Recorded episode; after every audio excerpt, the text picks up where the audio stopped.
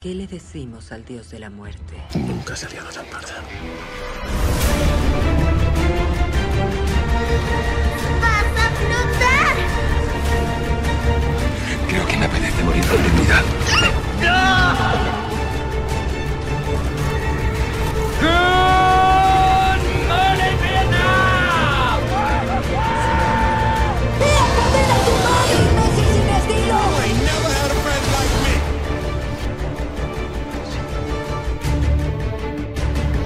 madre sabe que usáis sus cortinas? ¡Bien, hijo de perra! Porque Mickey te ama. Eres un buen hombre. Nuestros cuerpos y corazones solo se nos dan una vez. Aquel que salva una vida salva al mundo entero. ¿Acaso no lo viste venir?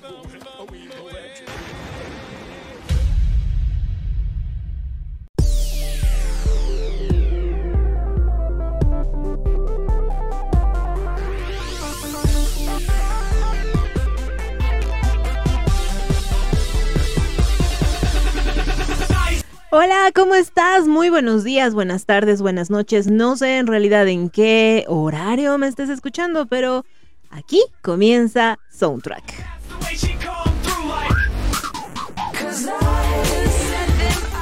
En el micrófono te saluda Joe García y te voy a estar acompañando por más o menos una hora con este programa en el que te pongo muy buena música, te pongo em, algunas noticias por ahí, repasamos algunos trailers y también hablamos de películas y a veces series y a veces eventos deportivos. Hacemos de todo un poco aquí.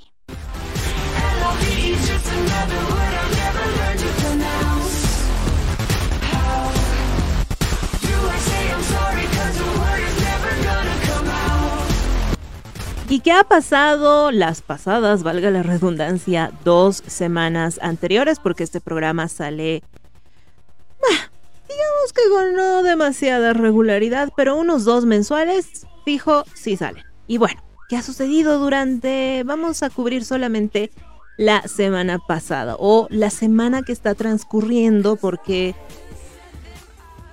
sí está muy movido todo.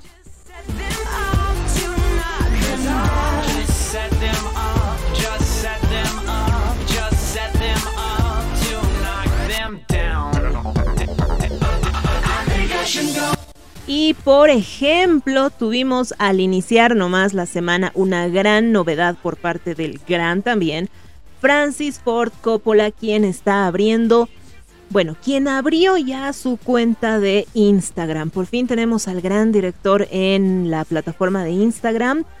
Eh, a mí me da un poquito de miedo, la verdad, porque eh, la gente es un poco intensa últimamente en las redes sociales, entonces eh, Francis Ford Coppola debe tener ya muy interiorizado que es un, es un director sumamente admirado y todo lo demás. Y de repente se va a encontrar con gente muy rarita, ¿no? Pero bueno, por lo menos hasta donde sabemos, lo único que está haciendo en la plataforma por el momento es eh, promocionar su nueva película titulada Megalópolis. Parece que los estudios le dijeron a Francis Ford Coppola, mira amigo, te tienes que abrir una cuenta de Instagram y promocionar esta película como parte del contrato. ¿Lo encuentras como? Francis Ford Coppola. Así de sencillo. Se nota que no había nadie que había tomado el nombre, tomado el usuario, así que simplemente entras a Instagram, lo buscas como Francis Ford Coppola y ahí lo tienes.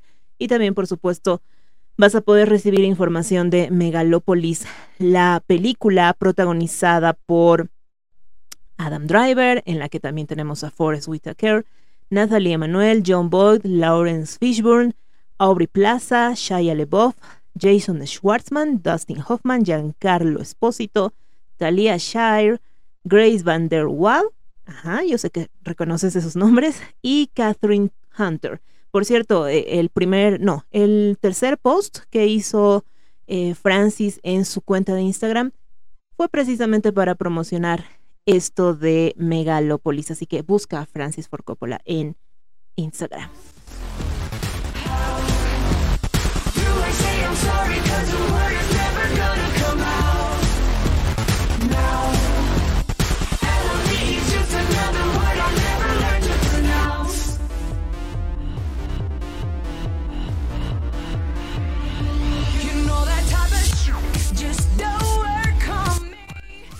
Esta noticia tal vez no le interese a muchos, a una gran cantidad de personas, pero por acá sí nos interesa y bastante. Y es que por fin vamos a poder ver la tercera temporada de Sweet Magnolias, de Dulces Magnolias, esta serie que se emite por la plataforma de Netflix y con la que varios nos enganchamos. Yo personalmente me enganché con la serie porque está una actriz de una serie que yo veía y quería muchísimo, que hasta el día de hoy sigo viendo. Se trata de Riva. Joana García está participando en Sweet Magnolias, es una de las protagonistas y precisamente fue Joana quien puso un post en Instagram, también en su cuenta de Instagram, en la que anunciaba que la tercera temporada iba a llegar en julio de este año, concretamente el 20 de julio de este año. Y es sumamente importante.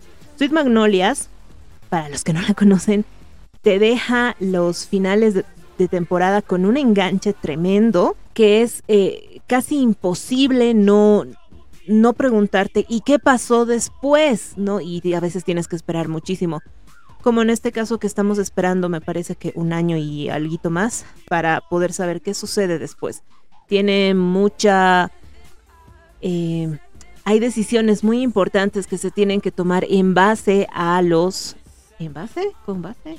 con base a las...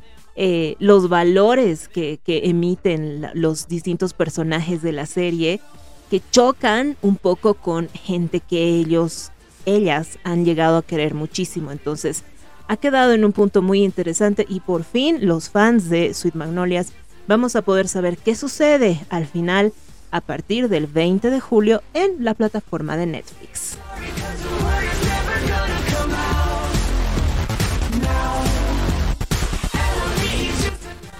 Y una muy mala noticia para Johnny Depp, que bueno, fue sumamente ovacionado en el Festival de Cannes, le fue súper bien ahí. Em, tuvieron algunos encontrones con algunos miembros de la prensa que todavía están defendiendo este tema del Me Too y ah, por ahí, ¿no? Y también incomodaron a Brie Larson, es decir, fue todo muy raro en el, festival. Por suerte, ambos actores tuvieron em, la capacidad de salir airosos de todo eso, porque, a ver, puede caerte bien o mal Brie Larson, pero creo que no tenía nada que ver en este tema, en el tema concreto de Johnny Depp versus Johnny Depp versus Amber Heard, y la incomodaron de gratis, creo yo, pero bueno, pudo salir ella. Ya saben, tiene una personalidad medio especial, no es precisamente una persona amable, así que con toda la firmeza y todo, pero creo que el periodista que hizo la pregunta tampoco se merecía algo menos. En fin, la cuestión es que Johnny Depp ha sufrido una fractura de tobillo. Así es, se rompió su pobre tobillo, lo anunció también en Instagram, a tiempo de anunciar que, debido a esto, iba a tener que suspender la gira de su banda Hollywood Vampires. Creo que Johnny va, va a poder volver de a poquito y bueno, por ahora tiene que cuidarse mucho ese, ese tubillito que, que ya le está fallando y que precisamente por estar ahí caminando de un lado a otro no le logró sanar. Pero, ¿sabes qué? De todo esto no vamos a hablar hoy. Hoy en Plano Soundtrack. A ver, ¿de qué te vamos a estar hablando hoy? Eh, va a ser un programa relativamente corto. Bueno, tú sabes que siempre empiezo diciendo que va a ser corto y luego terminamos así con eh, editando tres horas de programa. Pero bueno, en los papeles, en teoría, lo único que de lo que voy a hablar hoy es lo siguiente. Vamos a estar hablando acerca del nuevo tráiler que lanzaron de Barbie, la película. También, por supuesto, como siempre, tenemos el balance de la taquilla nacional al 28 de mayo y en el cine de tu vida estaremos hablando, ajá, sí, seguramente estás tan cansado como yo de, todo esto que, que, viene pasando hace ya una semana, pero es un cansancio mental que traemos desde que se anunció que ella iba a ser la protagonista. Bueno, vi la sirenita, tengo cosas que decir respecto a la sirenita, así que las voy a decir hoy. Y sería, por supuesto, vamos a tener eh, música desde La Sirenita, la versión live, live action, no voy a poner nada de La Sirenita original. También algo desde Fast, desde Rápidos y Furiosos 10. Ajá, porque bueno, lo amerita, ya lo vas a ver. Por supuesto, también algo desde Barbie, la película. Y precisamente vamos a abrir este programa con esta canción que estoy muy segura que ya, ya nomás vas a, vas a identificar. Así que, sin más palabras, para no alargarme mucho, te doy la más cordial bienvenida a Soundtrack. Por favor, acompáñame por los siguientes 40 minutos más o menos.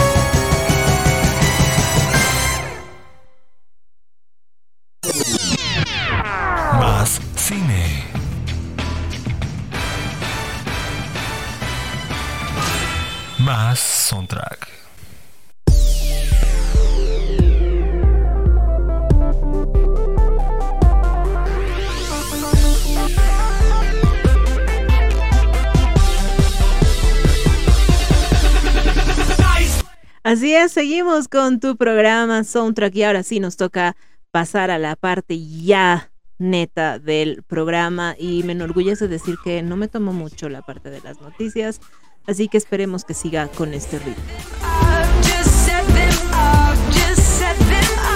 Y bueno, ¿qué sucedió durante la semana? Pues tuvimos un nuevo tráiler de lamentada Barbie, la versión Barbie de Greta Gerwig, la versión Barbie live action de Greta Gerwig, la versión Barbie live action de Greta Gerwig y Margot Ruby, la versión Barbie live action de Greta Gerwig, Margot Ruby y Ryan Gosling, que ya es mucho decir. La película trae muchísima, muchísima expectativa. Y me parece que en el último tráiler que sacaron, porque bueno, nos preguntábamos más o menos cómo iban a calzar este mundo de Barbie con nuestro mundo real para que saliera de, de la casita de Barbie y la encontrásemos eh, patinando por las calles, ¿no es cierto? Bueno, en este tráiler más o menos que ya nos explican cómo lo, lo van a hacer, qué es lo que van a hacer para ello. Algunas personas se quejan porque dicen, no, me han arruinado la película, odio ver los trailers porque yo quiero ir sin saber absolutamente nada de la película, pero amigos, la gente necesita promocionar sus películas, porque si no hacen trailers y si no nos muestran de qué más o menos trata, a la gente no le genera expectativa y no va al cine. Y la prueba de ello es que hay un millón de películas que salen todos los años. Muchas de ellas son buenísimas, pero de las que ni nos enteramos porque no hay tráiler, no hay promoción, no hay absolutamente nada. Entonces, como estas personas están haciendo esto para comer, para vivir y para tener un estilo de vida bastante alto, necesitan promocionar sus películas. Así que un trailercito, vuelvo a repetir, no te va a arruinar nada, ni siquiera que te digan que una película o te den toda la trama de una película debería arruinártela porque una película no es solamente su historia. Si bien para mí lo más importante es la historia de la película, también es el cómo nos cuentan esa historia. Entonces, una cosa es que te digan, Barbie eh, qué sé yo, es hechizada y sale de, de, su casa al mundo real, va a parar a Los Ángeles por un hechizo. Y otra cosa es que te muestren cómo sucede eso, ¿no es cierto? Y ver las actuaciones y ver eh, cómo hacen la ambientación y todo lo demás. Es, es decir, el cine es demasiado mágico como para que lo reduzcamos a simplemente la palabra. Así que, bueno, ya voy a dejar de bloquearme con el tema y te voy a mostrar el tráiler de Barbie la película. El nuevo tráiler doblado al español latino.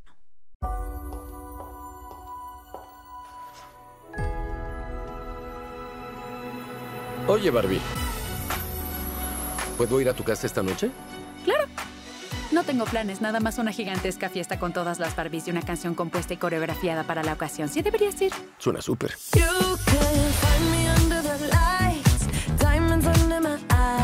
Es el mejor día de mi vida. Sí, es el mejor día de la vida y también lo fue ayer y lo será mañana y todos los días para siempre. ¿Nunca han pensado en morirse?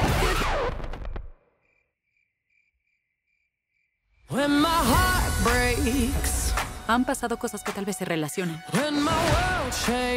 Una ducha fría. Me caí del techo. Y mis talones están tocando el suelo.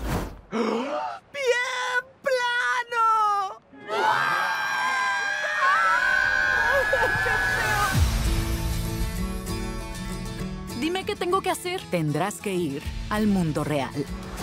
Puedes volver a tu vida normal o conocer la verdad acerca del universo. La decisión ahora es tuya. Elijo la primera, el tacón. Deberías querer saber. ¿Estamos? Otra vez.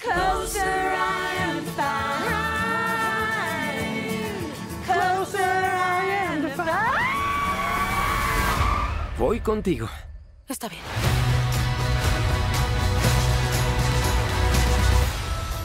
¡Wow! Este es el mundo real. ¿Qué pasa? ¿Por qué me miran esos hombres? Sí, a mí también me están mirando.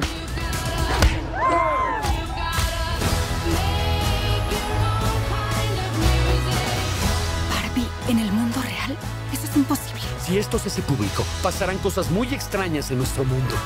Podría ser algo No jugamos con una Barbie desde que teníamos cinco años. No habrá descanso hasta que esa muñeca regrese a su caja.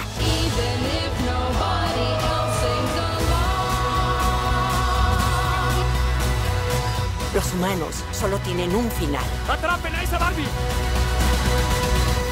Las ideas viven para siempre. No, no te dejaré hacer una apendicectomía. Pero soy hombre. Pero no eres médico. ¿Puedo hablar con un doctor? Estás hablando con una. Necesito una pluma de médico. No. ¿Y la cosa que corta? No. Ahí está. Doctor, Llamen ¿podría- a seguridad. Es Bobby, if you're still in doubt. La, eh, bueno, la película se va a estrenar también en julio, así que falta muy, muy poquito, falta eh, un mes y, y piquito, ya estamos entrando a junio. Y pinta muy, muy bien. Ah, Es increíble la cantidad de detalles que puedes reconocer de las, de las Barbies, de la historia de Barbies, ¿no? Eh, la mayoría de las niñas ah, o han deseado o han tenido Barbies. Eh, yo he sido de las afortunadas que ha tenido muchísimas Barbies, entonces sí sé eh, más o menos todo. Eh, sí, sí me identifico muchísimo con, con algunos detalles que ha puesto Greta Gerwig en la película y la verdad es que estoy sumamente apurada por verla de una vez. Vamos a ver en qué deriva todo esto, en qué deriva esta Barbie de Greta Gerwig, que por cierto, el mismo día que lanzaron el tráiler nos lanzaron la lista de los artistas que van a estar participando en el disco, entre los cuales vamos a encontrar a Ava Max, Charlie XCX, Dominic Fick, Dua Lipa 5050, Gail Haim, Ice Spice, Kali Karol G, Khalid Lizzo, Nicki Minaj, Pink Panthers, Ryan Gosling, por supuesto, y The Kid Laroi. Y el productor ejecutivo de todo este material va a ser nadie más ni nadie menos que Mark Ronson. Así que me parece que vamos a tener un muy buen trabajo también en cuanto al soundtrack de Barbie, la película. Y como prueba tenemos esto que viene a cargo de Dua Lipa, titulado Dance the Night.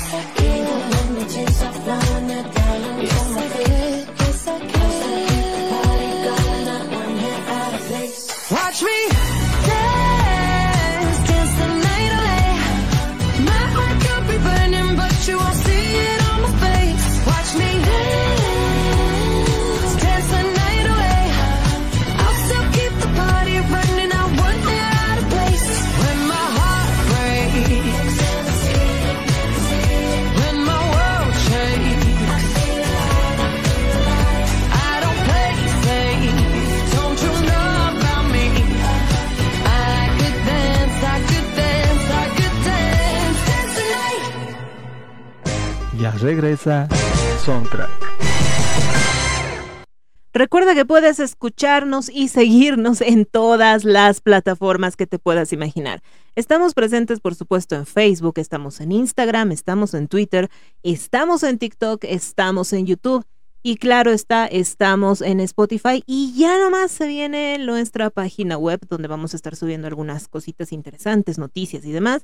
Y también, por supuesto, estamos en Twitch muy de vez en cuando, pero estamos en Twitch. Así que síguenos en todas nuestras redes sociales. Estamos como Plano Soundtrack. Estás escuchando Soundtrack. Soy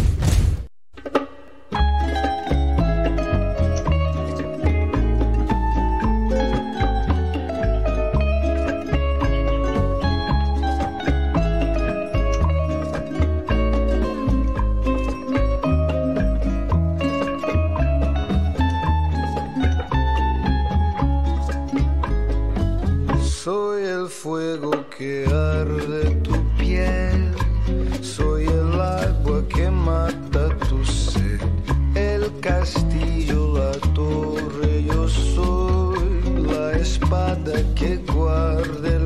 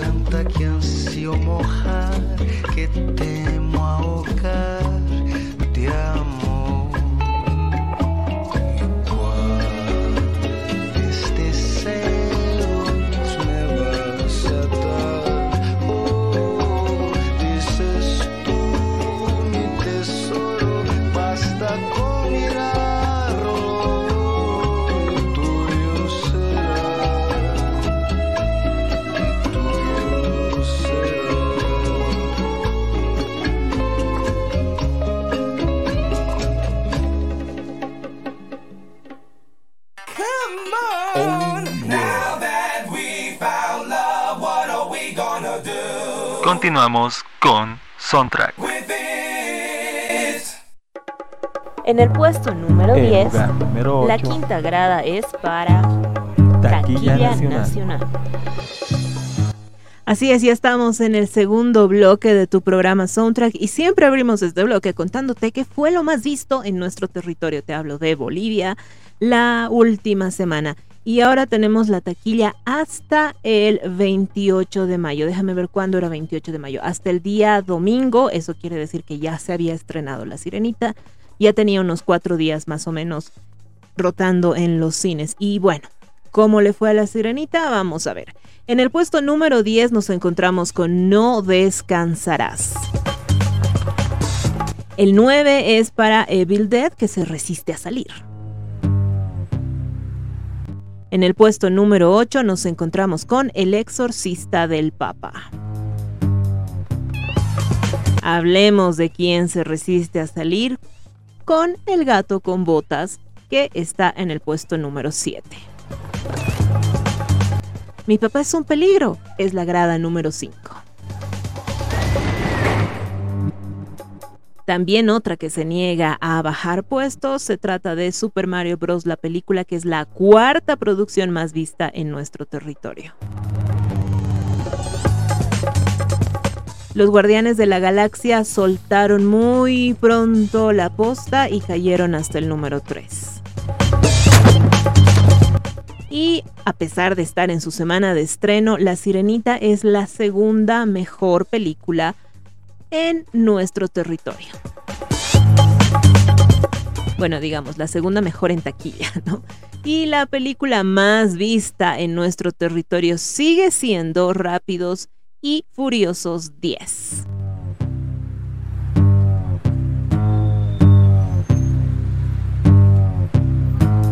Y entonces, si Rápidos y Furiosos 10 es la primera película, la más taquillera de nuestro país en los últimos, en la última semana por lo menos, creo que amerita escuchar esto.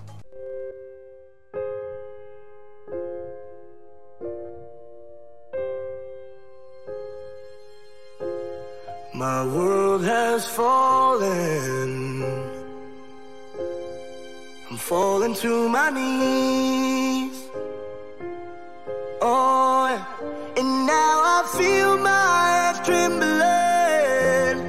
Oh Lord, ain't no promise I'll breathe again.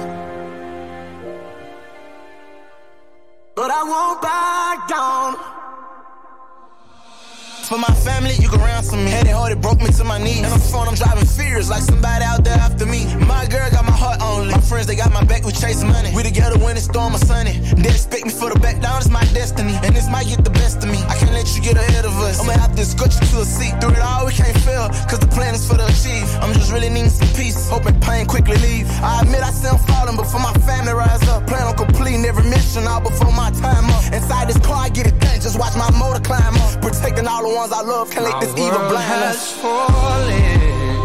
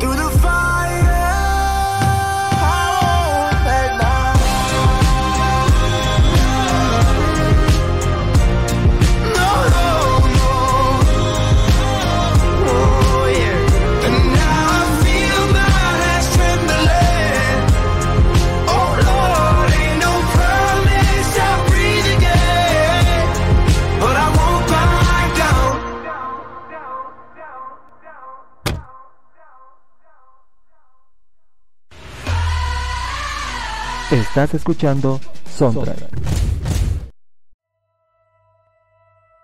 Nos desgarramos tanto para curarnos rápido de todo que caemos en bancarrota a la edad de 30. Y tenemos menos que ofrecer cada vez que comenzamos con alguien nuevo. Soundtrack te presenta Mientras haya vida, hay esperanza. Fui la mejor de mi clase cuando me gradué. Entré a una buena universidad. Yo siempre llego a donde voy, alejándome del lugar de donde vine. Vamos, vamos a ser locos juntos. Con violencia no se gana. Ganas cuando conservas tu dignidad. ¡Nuestra libertad! Ayúdame a rescatar un hombre más. El cine de tu vida.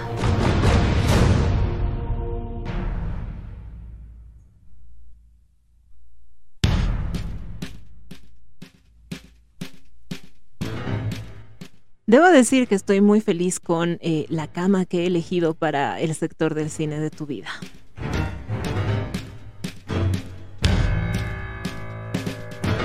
Y también creo que encaja muy bien con lo que vamos a hacer a continuación. Y es que a continuación me toca hablarte de La Sirenita, versión live action, versión 2023.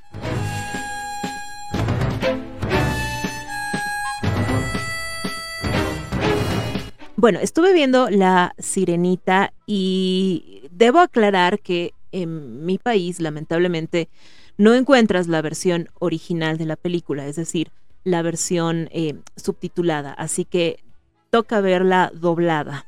Por lo tanto, la opinión que yo voy a dar no es referente a Halle Bailey y el resto de los actores como eh, act- actores completos, porque solo he podido ver su actuación en cuanto a expresiones y demás. Y bueno, sabemos que lo más importante de la actuación en general, lo más importante de nuestra comunicación como seres humanos, eh, es lo no verbal, ¿no? Nuestros gestos, eh, cómo hablamos, nuestra mirada, etcétera, etcétera.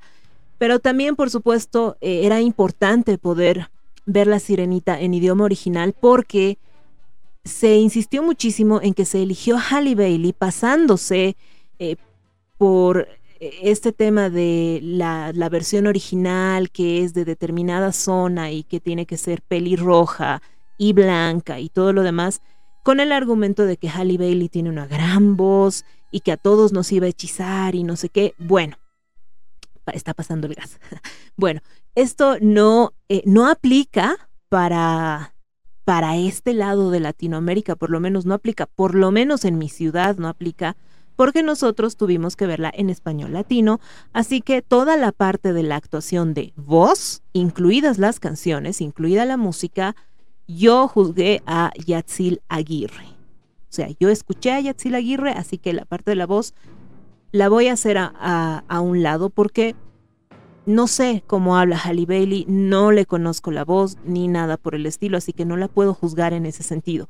Lo que sí puedo juzgar es su actuación respecto a su gesticulación, cómo habla, cómo mm, sí, cómo hablaba y cómo se expresaba al momento de hablar, etcétera, etcétera. Así que esto es muy importante que lo tomes en cuenta porque tengo algunas cosas que decir de la actuación de Halle.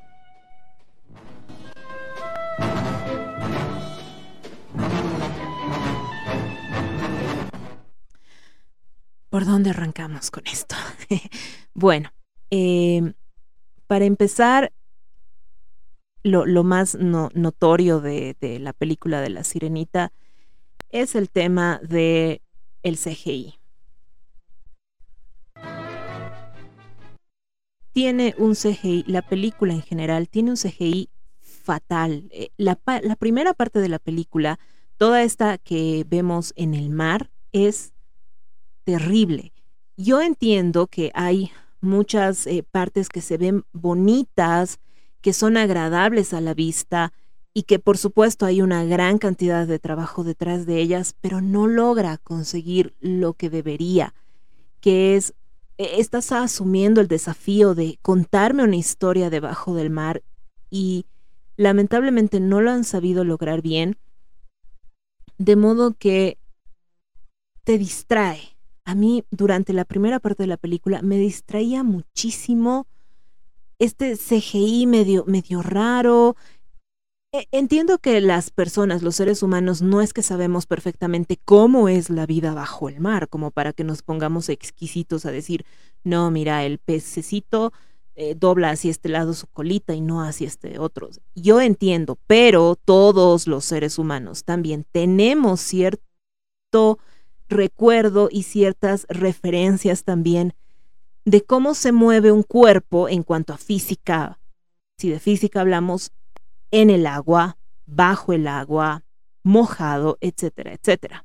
Así que si algo de lo que vimos en la película durante las escenas bajo el mar nos chocó a los ojos es porque estaba mal hecho y no hay vuelta atrás, no hay, o sea, no hay nada más, estaba mal hecho, sí, nuestro cerebro que sí tiene todas esas referencias, aunque nosotros conscientemente no las tengamos, nos dice, "Mm, ¿sabes qué? No me convence esto, no, no sé, algo raro le encuentro, es porque algo raro había. Y a mí el CGI me ha parecido, en el mar me ha parecido fatal. Sí me ha gustado mucho, por ejemplo, hablando de las partes que sí, sí estaban bien hechas, eh, las colas de las, eh, de las sirenas, de todas las sirenas, incluida la de Ariel, que por supuesto es hermosa, pero las hermanas también tienen un trabajo muy bonito visualmente en sus colas y también me gustó el movimiento que hacen al nadar. Eso creo que es una de las cosas positivas. Por supuesto, tiene muchísimas cosas positivas el CGI, no es que es una película hecha con las patas, pero creo que le faltó un poquito.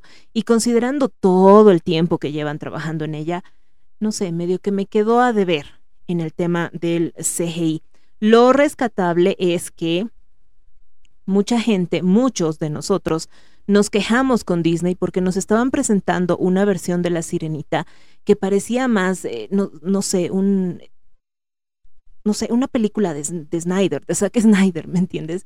Sumamente oscura, sumamente desaturada. Yo lo dije la semana pasada, me parece que, eh, me, parecía que La Sirenita hasta se veía sucia en, eh, en los trailers. Y pues realmente esta, esta película, esta actriz y todo lo demás no se merecían tener esa tener tan mal tan mal trabajo. ¿Y qué hicieron los de Disney? Pues cambiaron eso, porque sí, no toda la gente que se quejó es simplemente porque son todos unos racistas y odian a Halle Bailey y bla bla bla bla bla. No, no es eso. Nos quejamos porque se veía raro y no está mal decir que algo se, se te hace raro a los ojos. Y en la película puedes ver que corrigieron todos esos detalles, corrigieron el tema del color, la parte en bajo el mar no se ve tan oscura como nos la presentaron en los trailers. Puedes ver más color, puedes ver un poquito más de saturación en todo, entonces ya no se ve tan sucio todo, ¿no? Y hay momentos en los que sí es todo muy agradable eh, y es y, sí te conquista a los ojos pero en general toda la parte del CGI ha sido, eh, ha sido una pena, ha sido lamentable. Y hablando del CGI, esto me lleva a hablar específicamente de Halle Bailey como Ariel. Ariel está, para mi gusto, demasiado retocada. Entiendo que tienen que bajarle el busto porque ella tiene demasiado. Pero, por ejemplo, antes de que salga la película vimos algunas fotografías detrás de cámaras en las que veíamos estos vestidos horrorosos que dieron paso incluso a bromas muy, eh, no sé, muy de mal gusto respecto al personaje de, de Halle, respecto a la persona de Halle, ya ni siquiera al personaje. Y es que los vestidos eran horrendos. Halle es una mujer grande, es una mujer exuberante, tiene mucho busto, tiene mucha cadera, no tiene precisamente los brazos delgados, es decir, es una mujer exuberante. Y este vestuario que le eligieron en esas fotos que vimos preliminarmente le hacían parecer un pompón. Tantas capas de tela en la falda y el corset, pero el corset que no le llegaba, no le llegaba a cubrir el busto, sino que era, era hasta debajo del busto y se quedaba el busto afuera. Y entonces era un pompón arriba, cintura y un pompón abajo, ¿no? Era terrible la, la vestimenta, el vestuario, perdón. Era terrible. Entonces, al momento de ver la película, yo no, yo no sé, notaba algo extraño porque dije, esto no es lo que yo vi en las fotos. Me parece, obviamente no lo puedo comprobar porque con un visionado de una película no puedes captar todos esos detalles, pero me parece que Halle está demasiado retocada en el cuerpo. Es clarísimo y es innegable que le redujeron el busto, porque sí, entiendo, es demasiado el busto que tiene Halle Bailey. Pero también al momento de ponerle el vestuario, los vestidos estos feísimos, le redujeron un poco la cintura y le estilizaron la espalda. Y eso me lleva a pensar una cosa. A ver, si tienes una actriz que no llena los requisitos de edad, no llena los requisitos del cuerpo que necesitas para lo que lo necesitas, y tienes que retocarle. Primero, aclararle un poco la piel, porque aunque me lo nieguen, hay partes en las que le aclaran la piel. O sea, ¿estamos orgullosos o no del Ariel que hemos elegido? Si no estamos orgullosos y tenemos que hacerle todos estos retoques, ¿por qué no simplemente elegir a otra actriz? En verdad, dudo mucho que en todo el universo solamente Halle Bailey pueda cantar. ¿Querías una actriz de color? Me parece perfecto. Conozco muchísimas actrices de color que pueden cantar muy bien. No es que Halle Bailey es la única en el universo que habla inglés y canta. Entonces yo noto un poco de encaprichamiento con ella. Y es que también a mí me ha tocado leer muchísimos comentarios, sobre todo cuando salió la película, que te decían que Halle actuaba maravillosamente. Halle es la ama. Halle es el... Eh, ¿Qué te digo? Es el alma de la película. Es una increíble actriz. E, Es increíble cómo manifiesta la ternura y después... Y, no. y cuando yo vi la película, perdón, pero no vi absolutamente nada de eso. Halle Bailey, de hecho, no sabe actuar. Actúa fatal. Toda la primera parte, debajo del mar nuevamente, tal vez sea un problema de CGI, por ahí. Pero la parte debajo del mar la veía como demasiado eh, teatrera. Cuando actúas para teatro, por supuesto que tienes que exagerar demasiado la- las expresiones, cosa de que te pueda ver y te pueda sentir y te pueda creer la persona que está en la primera fila como la que está en la última. Eso se sabe, pero eso es en teatro. Frente a cámaras es una cosa absolutamente distinta. Y yo a Halle la sentía como si la estuvieran manejando con control remoto, ¿no? Y en un, con- y en un momento dado apretaban el botón de eh, estás enojada. ¿Y, y cómo interpreto que estoy enojada? Ah, sí, eh, emoción número 8.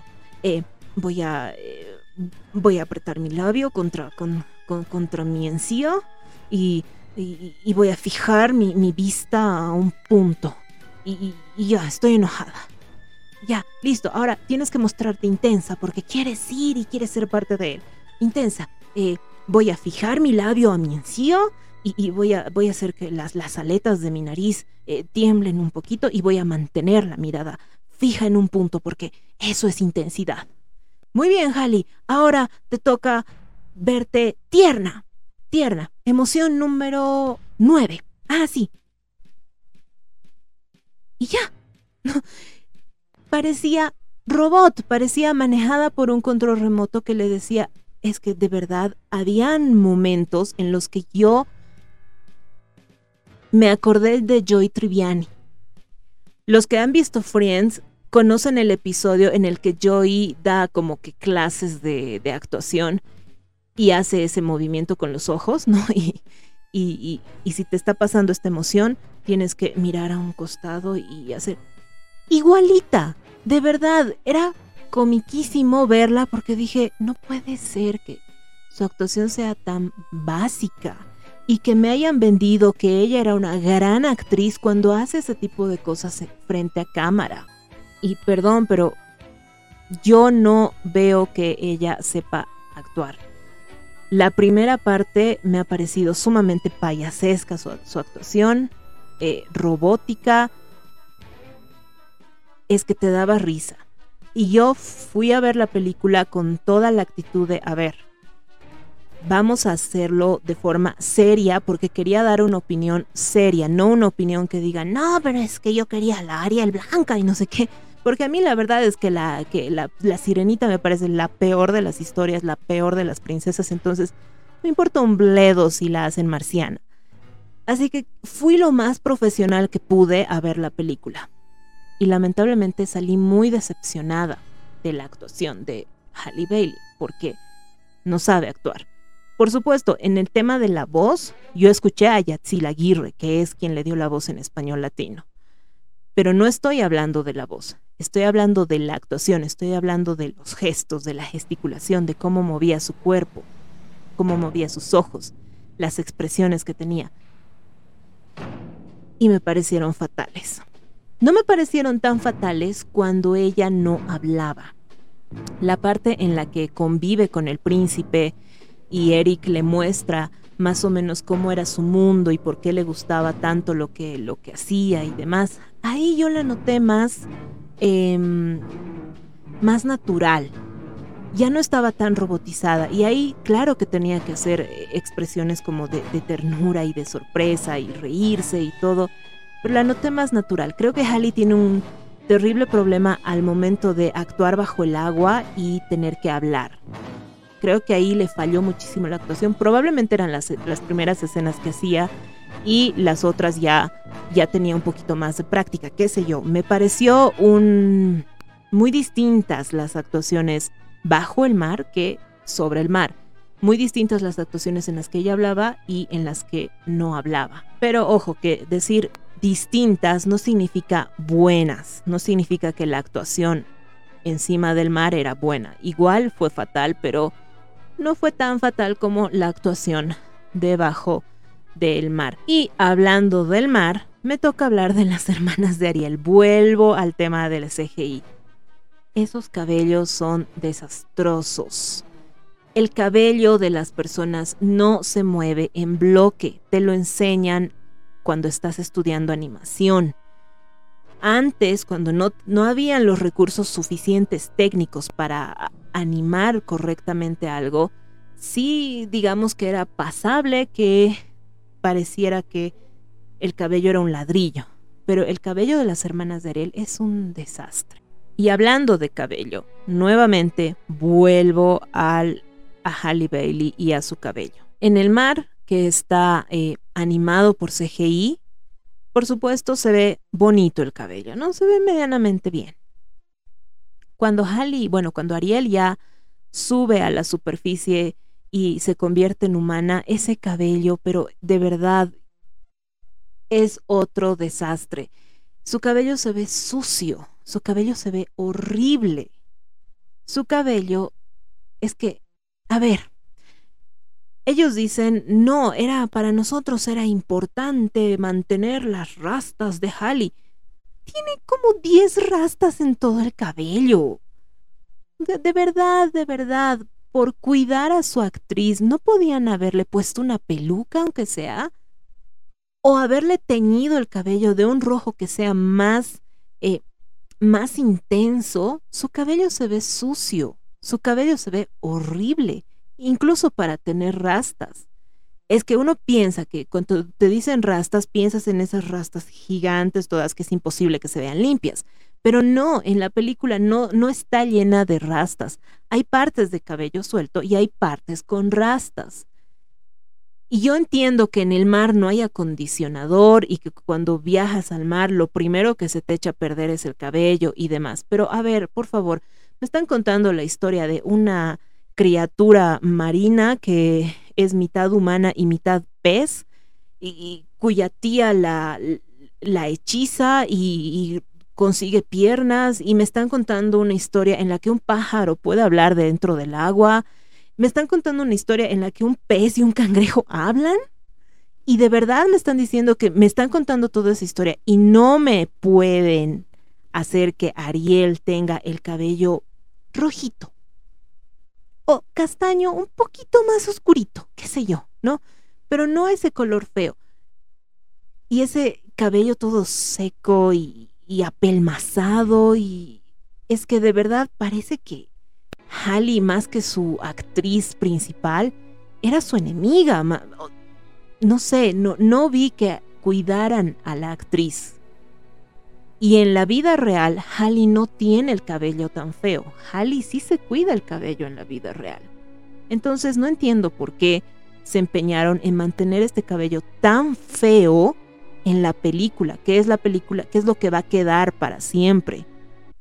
Y si hablamos nuevamente de el descuido que tuvieron con, con Bailey, eh, hay una parte que yo no voy a, eh, no voy a ser explícita en, en lo que vi, porque puede ser que eh, justo una luz haya atravesado la pantalla y haya puesto una manchita justo en ese lugar. Y porque además creo que el odio hacia la protagonista de esta película ya está tomando ribetes muy absurdos y crueles. Eh, he visto bromas que, le hacen y demás que ya me parecen demasiado.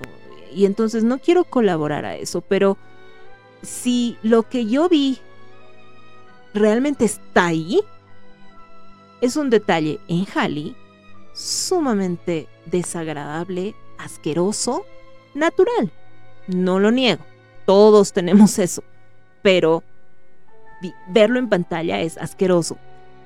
Entonces, ojalá que la gente de Disney de verdad se ponga las pilas, revise bien lo que ha hecho y si ese detalle estaba ahí, lo borren antes de que la película pueda pasar a Disney Plus. Porque si llega a pasar a Disney Plus con eso y la gente se da cuenta, la pobre Halle la va a pasar muy mal.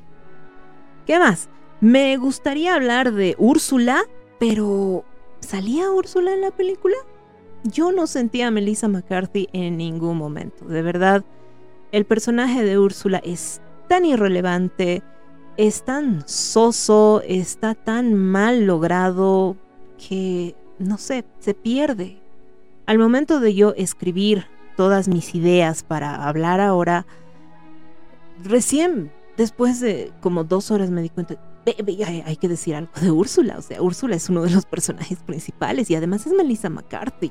Pero no, lamentablemente el personaje de Úrsula quedó reducido a muy poco. La Úrsula de la película infantil, la Úrsula de la película animada, era una mujer llena de, carisma. Entonces, aunque fuera la mala de la película, a ti te gustaba esa mala y, y la escena del hechizo y todo lo demás que hacía se robaba la película. Por eso hay muchísima gente que ama a Úrsula. De hecho, vi a Jessica Alexander, que es la actriz que hace de Vanessa, que es la Úrsula humana. Vi más de, Úrsula en Jessica que en Melissa McCarthy. Jessica aparece tres minutos en la película. Su, su interpretación es realmente muy pequeña, pero es suficiente como para robarse la película. Y ya salió gente a decir, no, lo que pasa es que a ustedes les gusta porque es blanca y bonita. Perdón, pero está mal que a la gente le guste una chica bonita. Sí, Jessica Alexander es muy bonita, pero además de ser bonita, es talentosa. O tal vez no, pero en esta película es la más talentosa. Está bien, no es que los otros hayan hecho un gran trabajo. Así que digamos que la vara la tenía bastante bajita. Pero aún así es lo único destacable en tema de actuación. ¿Por qué? Porque ella es Úrsula, se ve como Úrsula, se muestra como Úrsula, habla como Úrsula, actúa como Úrsula. Y es lo único rescatable en tema de actuación. Y es mejor Úrsula que Melissa McCarthy. Y luego también, por supuesto, tenemos que saltar al Rey Tritón, que es Javier Bardem. A mí Javier Bardem sí me gustó. Yo leí bastantes comentarios de gente a la que no le gustó la actuación de Javier Bardem. A mí me gustó la actuación de Javier Bardem en el sentido de que es un padre creíble. Tal vez no un rey. No, eh, no es tritón, pero es un padre creíble. Yo sí le creí la preocupación porque esta mocosa se va, de, de, se va a arruinar la vida por ir detrás de un chico, que es básicamente la esencia de la película. Sí le creí la preocupación al momento de separarse de ella y todo lo demás. Así que como padre, la actuación de Javier Bardem a mí me pareció convincente. Ahora bien, como tritón es otro tema. Eh, no, tampoco lo logró, tampoco llenó, eh, llenó el espacio de, de, de, Tritón. Hay escenas en las que él tendría que estar muy molesto y tú te imaginas que todo un rey de ese calibre, pues tiene todo el poderío y debería tener todo el poderío para enojarse, pero con todo. El rey Tritón de la película animada lo hace mejor que Javier Bardem, enojándose. Así que, como padre, convincente, como rey de los mares, no. Y vamos a hablar del príncipe Eric, que creo que fue, creo, lo mejor de la película, además de Vanessa. Eh, porque le alargaron un poco la historia para que conozcamos un poco más de su personalidad. Y es que en la historia original, no, bueno, no en la original, en la animada, lo que ves básicamente es una mocosa que ve un chico que le parece guapo y cambia toda su vida por un chico que le parece guapo. Muy adolescente todo, pero muy mal mensaje. Entonces, en esta película probablemente quisieron darle un vuelco a ese asunto y que Ariel no se enamore simplemente de lo que vio, ¿no? Simplemente, o sea, calentura, pues, ¿no? Tampoco lo logran porque para cuando Ariel, para cuando Eric le muestra un poco de su mundo interno a Ariel, ella ya está decidida, es decir, ella ya había cometido el error. Así que sigue siendo un poquito por calentura que se fue al mundo, que se convirtió en humana, y no lo logran. Pero sí digamos que fue un poco más, se sintió un poco más fresco el hecho de poder conocer un poco más la personalidad de Eric, ¿no? Digamos que para eh, fomentar esta idea de amor a primera vista y tus instintos y, yo sentía que él era un buen ser humano y era gentil y no me equivocaba y no sé qué. ¿no? Irreal, pero bueno, por lo menos tienes alimentada esa parte y sí se sintió, eh, sí se sintió como algo bueno. Eh, el papel lo hace muy bien, pero alarga la película innecesariamente. Como leí en un comentario en Rotten Tomatoes, está todo muy bonito, muy divertido, hasta que miras el reloj y dices, Dios santo, faltan 40 minutos.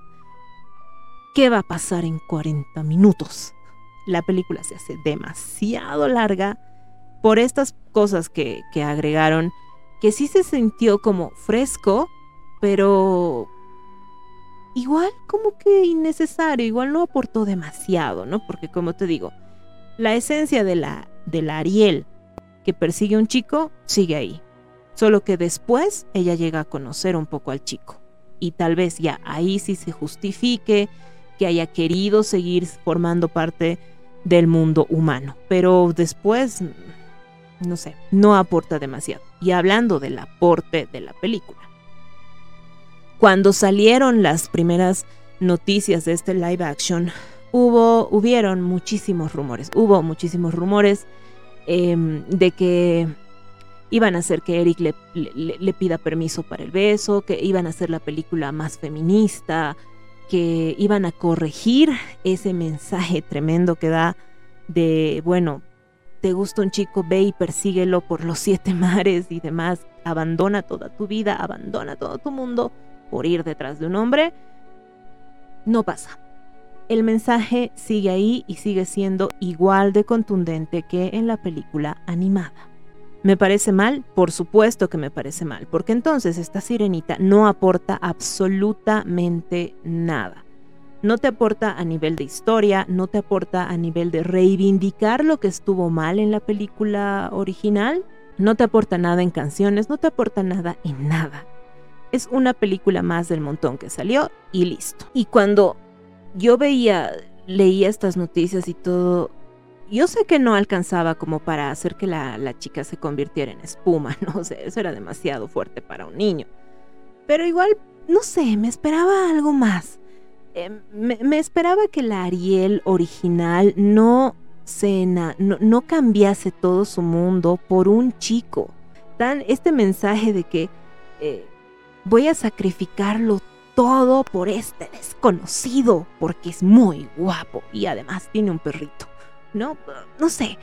Y hablando de aportes, una de las partes que probablemente esperaba que me molestase más era, por supuesto, la de los animales parlantes. Eh, la verdad es que no. Sí, Flounder sigue pareciendo un pescado. Eso no tiene, no tiene solución. Pero el actor que, que le da la voz a Flounder es muy dulce, entonces eh, como que ya, ok, no te voy a ver, no, no, no voy a ver que pareces algo que debería estar en mi plato en lugar del mar. Me imagino que también en, la, en la película original, Jacob Tremblay, que era quien hacía la, la voz, logró, logró también eso, ¿no? Logró también transmitir esa ternura al personaje que hace que, bueno, ya, ok, voy a dejar pasar a Flounder. Respecto a Sebastián, por supuesto, no funciona también como el de la película animada. Eh, incluso la, la, versión doblada. En la versión doblada, en la canción tenemos, que la vamos a escuchar en un ratito, a Lester Ciarreta Hernández, quien se esfuerza y todo lo demás, pero tampoco llega a cubrir todas las expectativas. No llega a superar a la canción original. Eh, es un personaje medianamente carismático, el, el- el de Sebastián, pero tampoco llega. No, no llega. Y bueno, tenemos al, al pajarito este que puede hablar debajo del mar, que no, no, no entendemos por qué, pero puede hacerlo, que es tal vez la más, la más carismática de todas, ¿no? La, la que, la que sostiene un poco a todos estos animales, animales parlantes. De todas formas, a mí, eh, entre la actuación eh, Joy Triviani de Halle Bailey y esos cabellos moviéndose en bloque de las princesas, el cabello sucio de Halle y todo lo demás, y, la Úrsula perdida y demás, los animales han sido lo que menos me ha molestado. De verdad ha sido lo que menos me ha, me ha- perjudicado en la película. Creo que eso es todo lo que tengo que decir acerca de la sirenita. Así que, en resumen, Halle no sabe actuar. Igual y la gesticulación de Halle en las canciones se me sigue haciendo robótica, me sigue quedando de ver, no sabe actuar. Halle como protagonista no me gustó. Tiene suerte de tener un rostro que es muy tierno.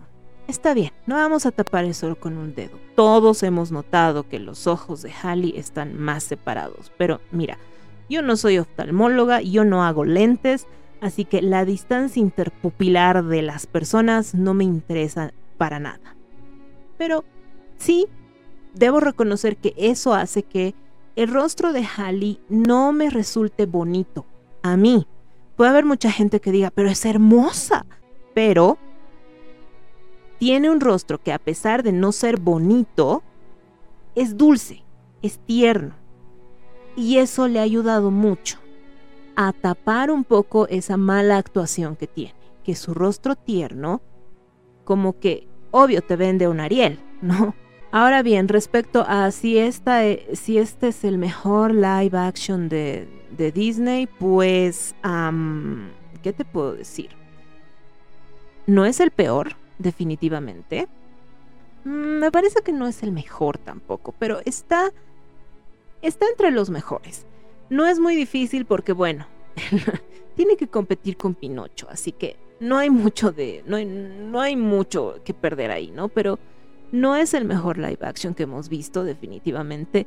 No es ni siquiera el mejor de los live actions que nos ha dado Disney, pero yo diría que está empatado. Yo rescataría de la sirenita que se nota que todos lo han intentado, que es algo que tú no ves en Peter Pan, que es algo que tú no ves en Pinocho.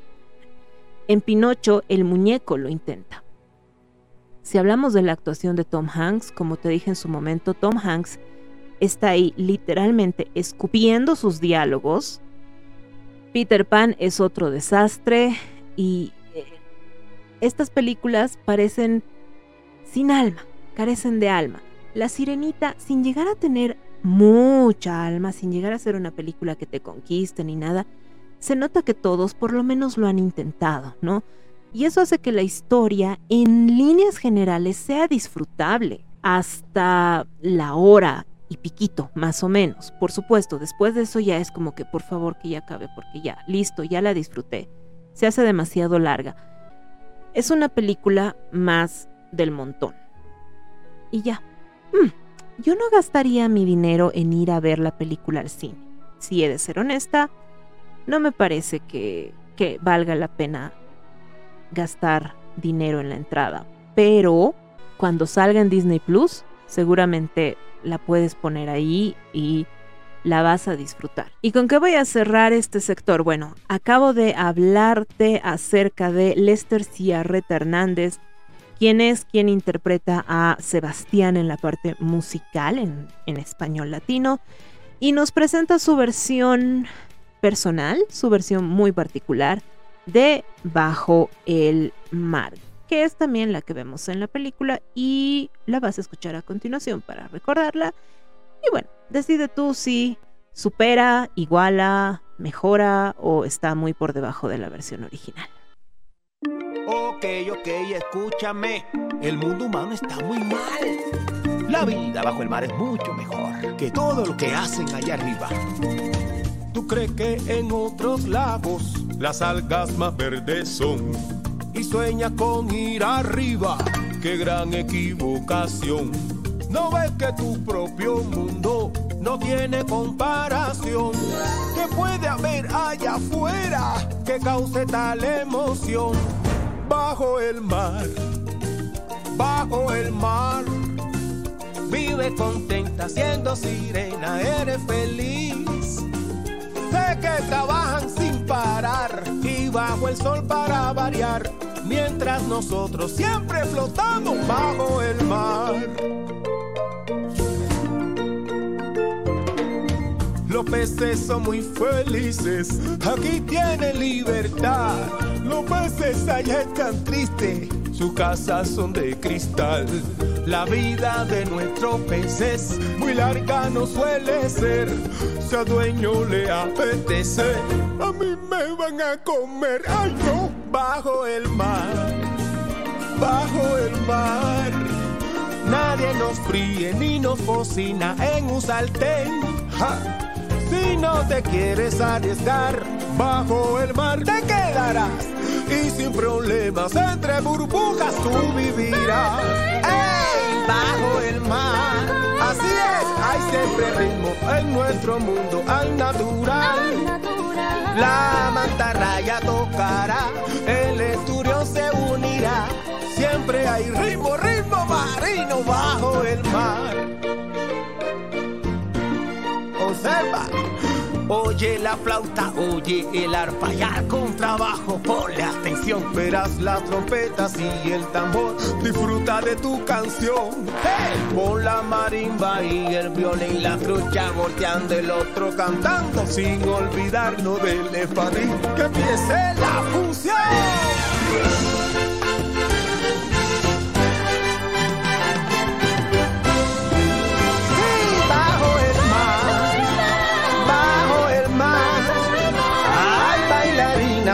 Sardinas, ven a bailar. ¿Para qué quieres explorar? Si nuestra banda va a tocar, hey. Ay, castañuelas son las almejas bajo el mar. Y las babosas son tan jocosas bajo el mar. El caracol es saxofonista y las burbujas llenan la pista para que bailes en esa fiesta bajo el mar.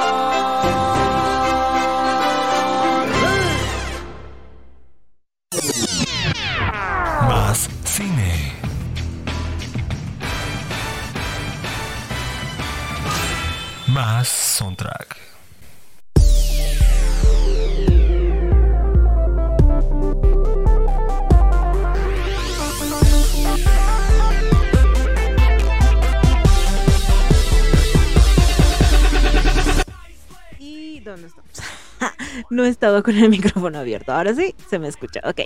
Eh, así es como llegamos al final de tu programa Soundtrack de este final de mayo, inicio de junio. Probablemente lo estés escuchando entre los primeros días de junio.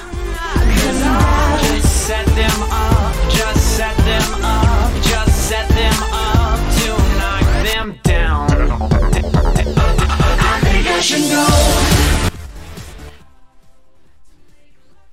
Ahora sí. Bueno, eh, te agradezco muchísimo el haberme escuchado hasta este minuto en el programa. He hablado muchísimo de la sirenita. Voy a estar subiéndolo completito a Spotify. Si me estás escuchando en Spotify, entonces corre a nuestra página de Facebook o bien también a nuestra página de YouTube. En ambos nos encuentras como Plano Soundtrack porque ahí vas a poder ver algunas imágenes de lo que he hablado ahora. Si, algo te llamó la atención, probablemente quieras verlo. Entonces puedes acudir a esos dos medios que vamos a estar haciendo una transmisión en directo y si el internet no colabora, vamos a estar subiéndolo directamente como video.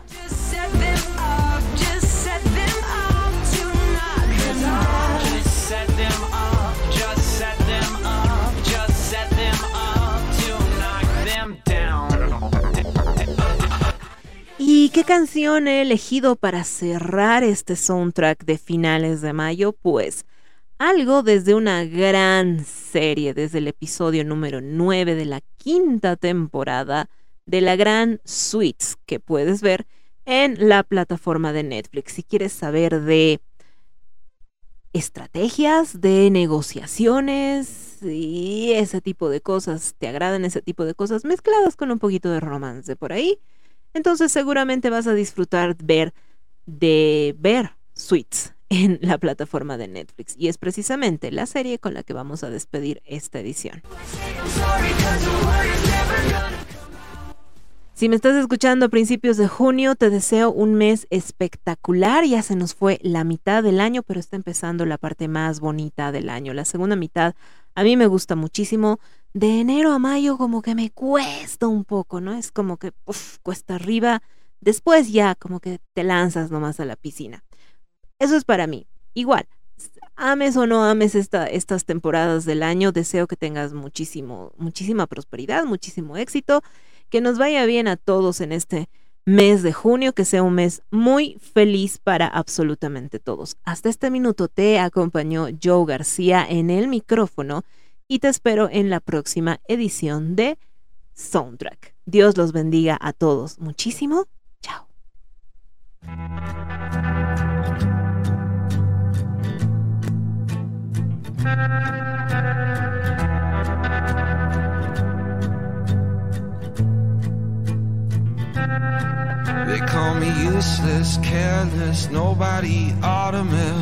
With the thing they don't understand. They call me hopeless, heartless, there's no way out of this when it's so far out of your hand. I confess there's a hole in my chest from the things that I did and the gun in my hand. I won't rest till it's all done and said, and I get what I get.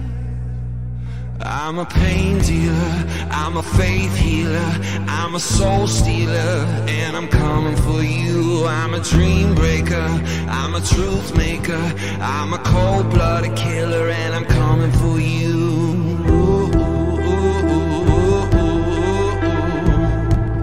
And there's nothing you can do.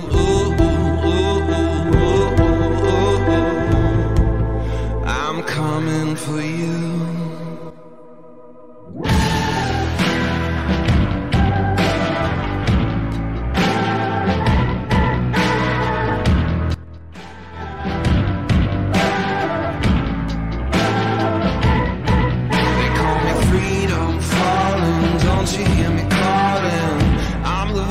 In the back of your head with a whisper. I'm there over your shoulder.